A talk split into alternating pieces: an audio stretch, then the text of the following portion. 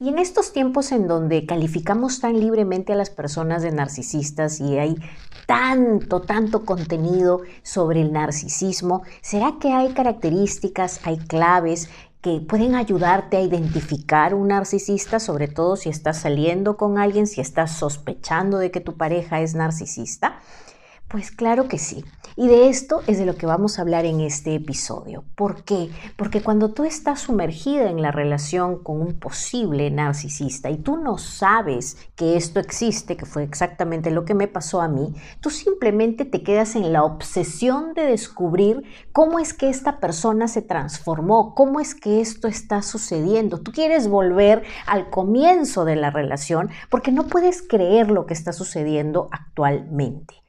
Entonces tu mente se obsesiona con buscar respuestas y como no las encuentras, crees que la culpa es tuya, que quizás si tú fueras así como él quiere que seas, de repente la situación mejoraría entre ustedes dos. ¿No? En estas alturas del camino normalmente ya tu autoestima está pisoteada, ya no tienes un sentido de la realidad porque como él la manipula constantemente y no valida tus emociones, tú ya no sabes qué es real y qué es mentira. Entonces desconfías de ti misma. Así es que es muy importante que cuando tenemos ya un diagnóstico, que cuando tenemos varias características que te ayudan a identificar a esta persona, ese es el principal camino para que ya puedas salir de esta relación. Así es que métete de lleno a ese episodio porque vamos a hablar de todas esas características.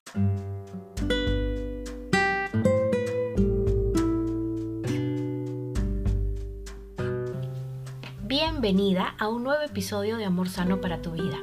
Soy Solange Santiago, coach transformacional, y desapegarme de relaciones tóxicas, incluido un psicópata narcisista, ha sido la lección de mi vida. Me tocó trabajar en mí como nunca antes para valorarme, certificarme como coach y formar una relación de amor sano que hoy disfruto. Hace 10 años que encontré mi propósito de vida empoderando mujeres para que también superen la dependencia y transformen su peor capítulo en el amor en su mejor historia de éxito a través de mi metodología Vamente. Suscríbete a este podcast para que no te pierdas de nada y revisa los episodios anteriores para que comiences a hacer cambios desde ya.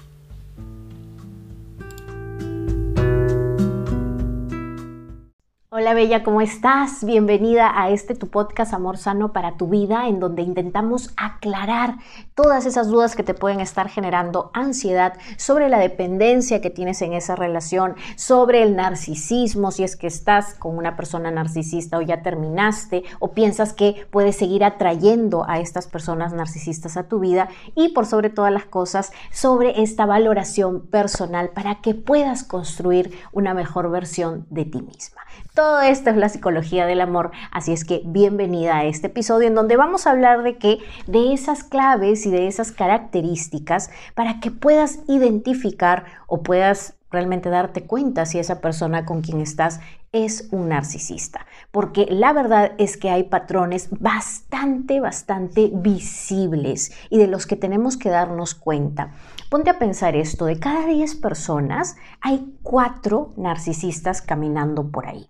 Y lo primero que quiero que entiendas es que este es un trastorno de la personalidad. Y si bien es cierto, hace 50 años atrás no se hablaba de estos temas, esto era muy común en el argot popular de la psiquiatría y la psicología, pero claro, no estaba esparcido como ahora a través de redes sociales para que otras personas pudieran identificarlo. Es recientemente, hace unos 15 años, que se viene hablando de esto de una manera muy coloquial. Y es por eso que ya todos podemos hablar del narcisismo, pero no todos sabemos qué es. Y te habrás topado con muchas personas que no saben ni siquiera qué es, dudan de lo que es o no creen que esto existe. Pero es un trastorno de la personalidad.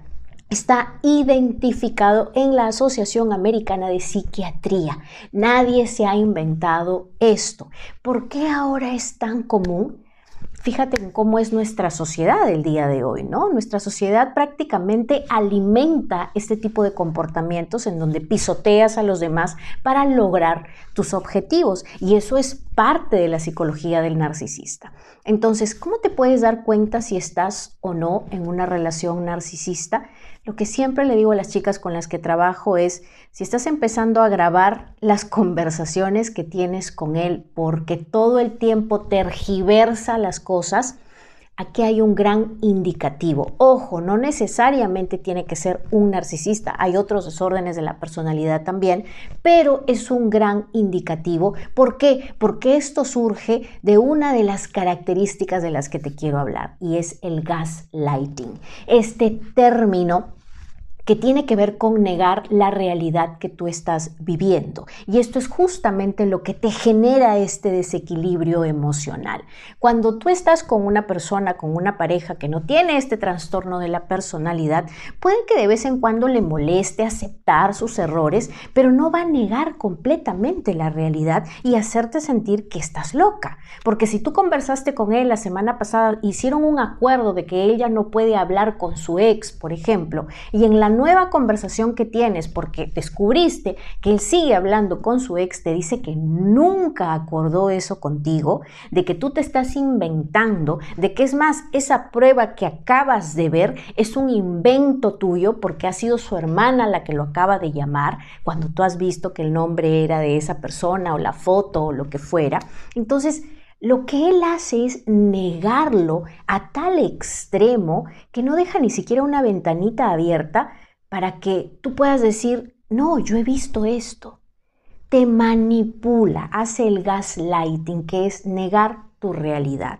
Y cuando tú ya estás sumergida en este tipo de relación, al principio puede que quieras defenderte un poco, ¿no? Que quieras seguir validando lo que acabas de ver, pero luego las peleas se vuelven tan intensas que decides simplemente decir, ok, creo que yo he visto mal, creo que yo no me acordé entonces de eso, será que yo estoy pensando cosas que no son. Y conozco a muchas mujeres que me dicen, yo creo que estoy volviéndome loca, porque estoy viendo cosas donde no hay, porque él me dice esto, él me dice aquello, ¿no? Dependes de lo que él dice. Pero entonces, antes de entrar a todo eso, tenemos esta primera característica que es el gaslighting. El gaslighting es una de las primeras cosas que vas a notar como conflicto en la relación con un narcisista. Pero si hablamos del gaslighting, obviamente no podemos esquivar la parte de la conquista. Y la parte de la conquista tiene que ver con el love bombing, ¿no? El bombardeo de amor.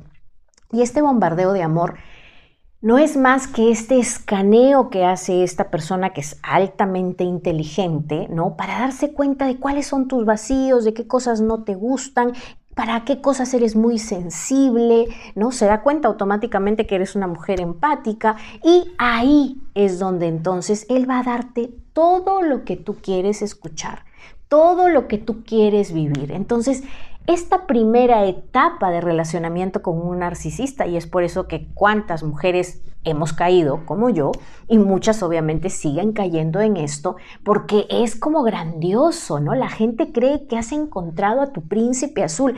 Tú estás convencida de que él es tu príncipe azul, porque después de besar tantos sapos, ¿no? Como decía la película, encuentras a esa persona que te lee, que te siente, que está pendiente de ti, que te llama, que hace exactamente lo que tú hubieras querido que hicieran otras parejas. Entonces, esa es la parte, como quien dice, en donde Él te envuelve, ¿no? Y ojo, porque de este bombardeo de amor viene la siguiente etapa, que ya estamos dando ya acá la tercera clave, que es esa dependencia que Él genera. ¿Cómo es que genera que tú seas dependiente de Él? O sea, si hace una dependencia, codependencia. ¿Por qué? Porque está tan pendiente de ti. Entonces, quiero que aquí entres un poco en la situación en la que estás o estuviste cuando esa persona entró a tu vida. Yo te cuento un poco de la mía. Yo en ese momento estaba trabajando para una gran empresa, viajaba constantemente a Miami y a otros países. Mi vida estaba metida en una maleta, ¿no? Siempre tenía el carry-on listo para el aeropuerto, estaba siempre haciendo contratos y me sentía muy sola, porque cuando se terminaba todo esto, siempre estaba en diferentes hoteles trabajando, llegaba a mi habitación y no tenía con quién conversar. No tenía hobbies, no había descubierto mi valoración personal. Mi vida solo se basaba en ojalá algún día encuentre a una pareja buena, me caso y listo, soy feliz. Esa era la ideología que yo tenía en ese momento. Entonces, claro está, me sentía sola. Por supuesto, no había trabajado en muchísimos vacíos de infancia, heridas de abandono, heridas de rechazo. Mi autoestima, por más que me veía muy bien, hacía ejercicios, me, vestía muy bien para ir obviamente a los diferentes meetings y viajes y todo, pero ya hemos hablado, si no lo has escuchado, te invito a que vayas a los diferentes episodios que tenemos. Cuando hablamos de autoestima, hablamos que hay diferentes patitas de la autoestima. No todo es solamente cómo te ves, porque hay mujeres que trabajan mucho en este exterior, pero sin embargo por dentro no han trabajado nada en lo que es su autoconfianza, su autorrespeto, en el amor que se pueden tener a sí mismas, en lo que hacen día a día para demostrarse que se Yo no hacía cosas que demostraran que yo me amara porque estaba en un trabajo que no me gustaba, trataba de buscar mi propósito de vida, pero no encontraba. Entonces, como no encontraba, me dedicaba a aquello que era mi profesión, aquello en donde había estudiado mucho, tenía una maestría, etc. Entonces, me dedicaba a eso, pero no me gustaba. En ese momento de mi vida llega esta persona y esta persona se vuelve justamente ese hombre que me llama en las mañanas para desearme un día excelente, me llama a mediodía o me manda mensajitos que si estoy almorzando, que si estoy bien, que si esto, se preocupa en las noches, me recoge del aeropuerto, me lleva al aeropuerto, me trae comida, me cocina, se vuelve indispensable. Y si te das cuenta, para él fue muy fácil porque la carnada era una mujer que se sentía muy sola y que era muy empática y que quería ayudar a todo el mundo y entonces él viene y entra de una manera perfecta aquí. Esta que es mi historia y por si no te lo he contado antes para que entiendas un poco si este es el primer video que ves, yo no me volví coach porque simplemente me gustó la carrera de coaching y dije le voy a entrar. Yo me volví coach a raíz de esta situación que viví, en donde ya había estado buscando diferentes formas de crecer como persona, pero la vida me tenía guardada esta maestría de la vida, justamente la más dura, que fue entrar en una relación con un narcisista y tener que huir, salir huyendo. Y en esa huida es que pude poner en práctica todo lo que ya venía estudiando y opté por lo siguiente que me salvó prácticamente la vida y es a lo que me dedico hoy en día, que es el coaching transformacional.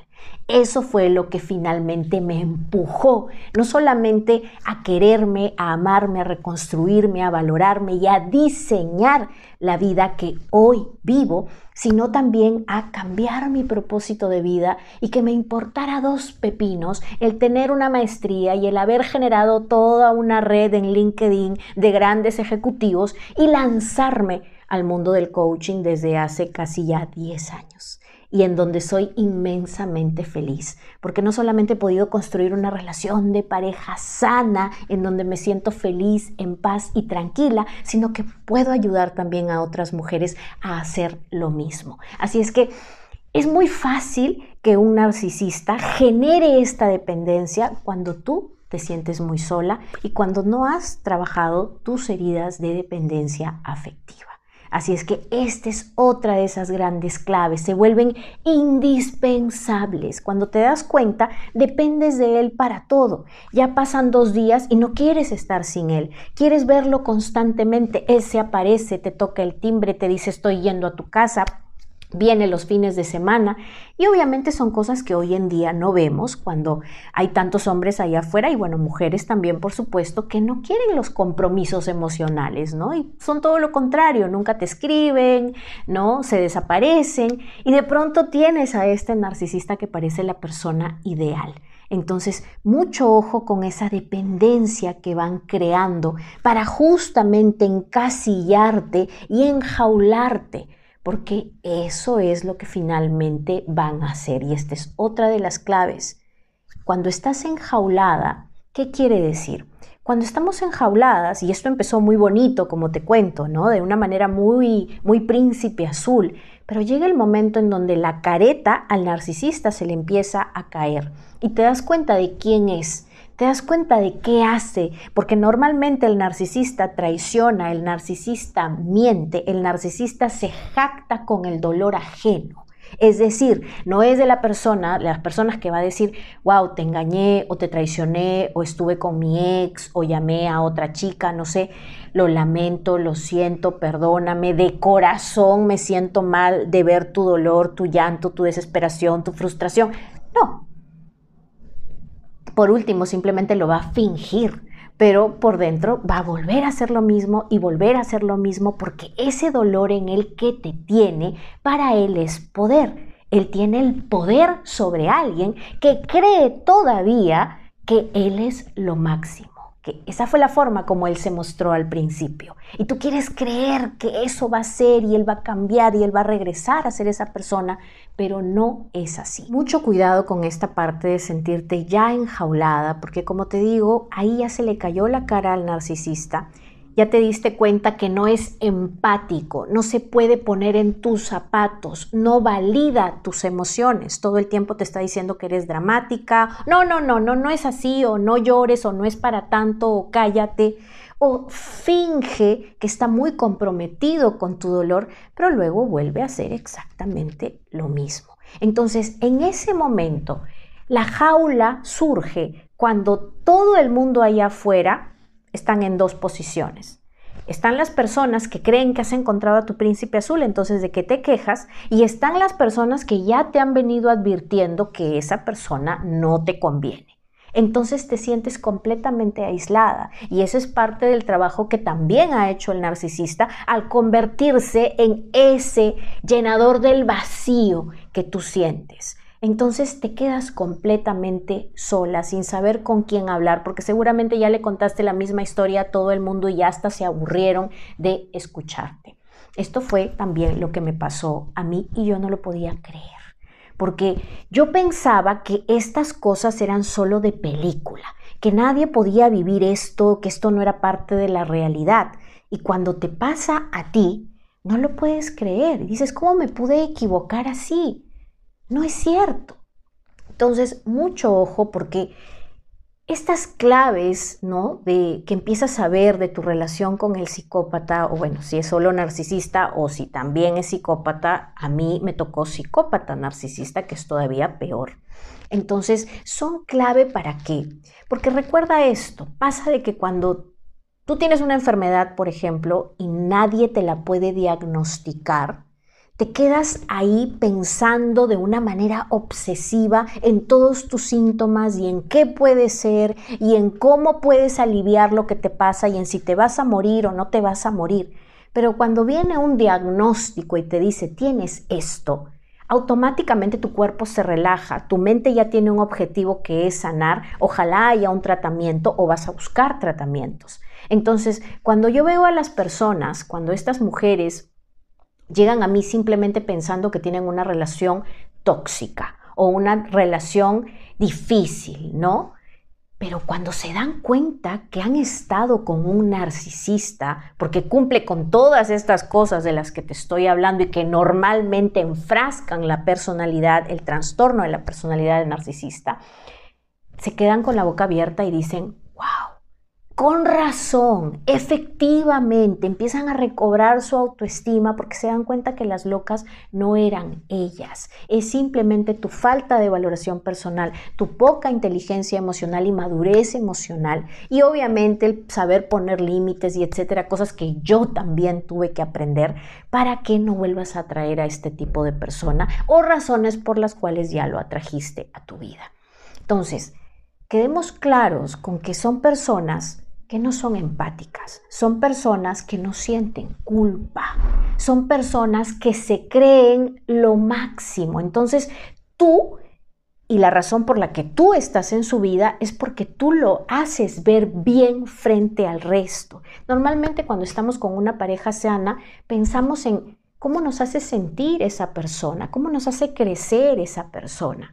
Pero para el narcisista no, para el narcisista es cómo te uso, ya sea porque tienes dinero, ya sea porque eres guapísima, ya sea porque le ayudas a entrar a otros estratos sociales, ya sea porque se ve bien contigo, se siente bien contigo y te usa para eso. Entonces, ¿qué podemos hacer? Obviamente, la idea y por lo que siempre comenzamos con las relaciones con narcisistas es que entiendas que es un trastorno de la personalidad que no tiene cura. No tiene cura. Normalmente el narcisista no acepta sus errores y si los acepta es de la boca para afuera. Normalmente el narcisista va a llegar a estados de rabia y cólera porque no sabe gestionar sus emociones. Entonces te vas a dar cuenta que es una persona que se irrita muy fácilmente, te vas a dar cuenta que es una persona que si le dices, oye, pero creo que reaccionaste mal aquí, ¡pum! Es como que le encendiste la hoguera porque no sabe gestionar su rabia. Y es por eso que estas relaciones terminan siendo muy, muy tortuosas, porque los narcisistas pueden ser muy, muy crueles y muy agresivos también porque no se controlan y lo que menos soportan es que se les caiga la careta y que tú veas realmente quién es él. Porque cuando tú ves quién es él, en ese momento a él se le cae la imagen que él proyecta y que tanto defiende. Porque si hay algo, si hay algo que el narcisista defiende es la imagen que está proyectando. Siempre tiene que ser la mejor socialmente tiene que ser muy bien visto. Son personas como un poco superficiales, ¿no? No hay mucho adentro. Entonces, todas estas características que espero que hayas apuntado y espero que si las has vivido, como las viví yo en su momento, me las dejes en comentarios acá abajo, me digas si realmente esto te sirvió, te ayudó a abrir los ojos, a entender un poco más este trastorno de la personalidad que no tiene cura, vuelvo a decirlo. Hay personas que pueden estar, yo he trabajado con mujeres que han estado casadas 15 años, 20 años con un narcisista, así como mujeres que han estado recientemente en una relación y tienen miedo a seguir atrayendo a este tipo de personas o que están recién empezando y ya se dan cuenta de que existen este tipo de claves, este tipo de características en esta personalidad. El consejo siempre es, si te has dado cuenta, trabaja en ti misma para salir. Yo sé que cuando ya estás enamorada y estás metida en la relación es lo más complicado que hay. Te puede tomar mucho tiempo salir, pero si estás lista, hazlo y obviamente busca ayuda porque no siempre se puede. El narcisista cuando quieres abandonarlo ya vemos otra, pero otra careta y para eso ya habrá otro video. Así es que espero que esto te haya servido. Gracias por estar aquí. Suscríbete, dale a la campanita para que siempre te avise porque todos los días estamos poniendo videos. Siempre vas a estar aquí trabajando en esa psicología para el amor, en la inteligencia emocional, en la valoración y sobre todo en que entiendas mejor este trastorno de la personalidad para que no te estés topando con este tipo de personas que son altamente nocivas, dañinas, sobre todo para tu autoestima. Te mando un abrazo, feliz fin de semana y nos vemos en el siguiente episodio, que también lo puedes escuchar en Spotify y en Apple Podcast. Chao, chao.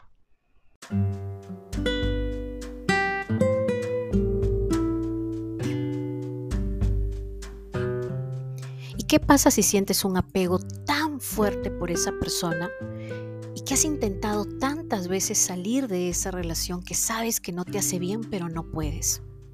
¿Qué pasa si estás lidiando con la poca fuerza de voluntad que tienes en este momento para ponerle fin a esa relación, pero tienes miedo que esa fuerza de voluntad se te vaya y regreses a lo mismo? O quizás esta relación ha terminado y estás experimentando un dolor terrible y te estás cosiendo las manos porque quieres llamarlo y quieres tirar tu dignidad por la borda. Todos estos son síntomas de una dependencia aguda, pero sabes que en el fondo yo sé que lo que quieres es sentirte orgullosa por haber puesto finalmente tu bienestar como prioridad. Y es justamente para eso que mi programa Supéralo en 30 días te ayuda a hacerlo.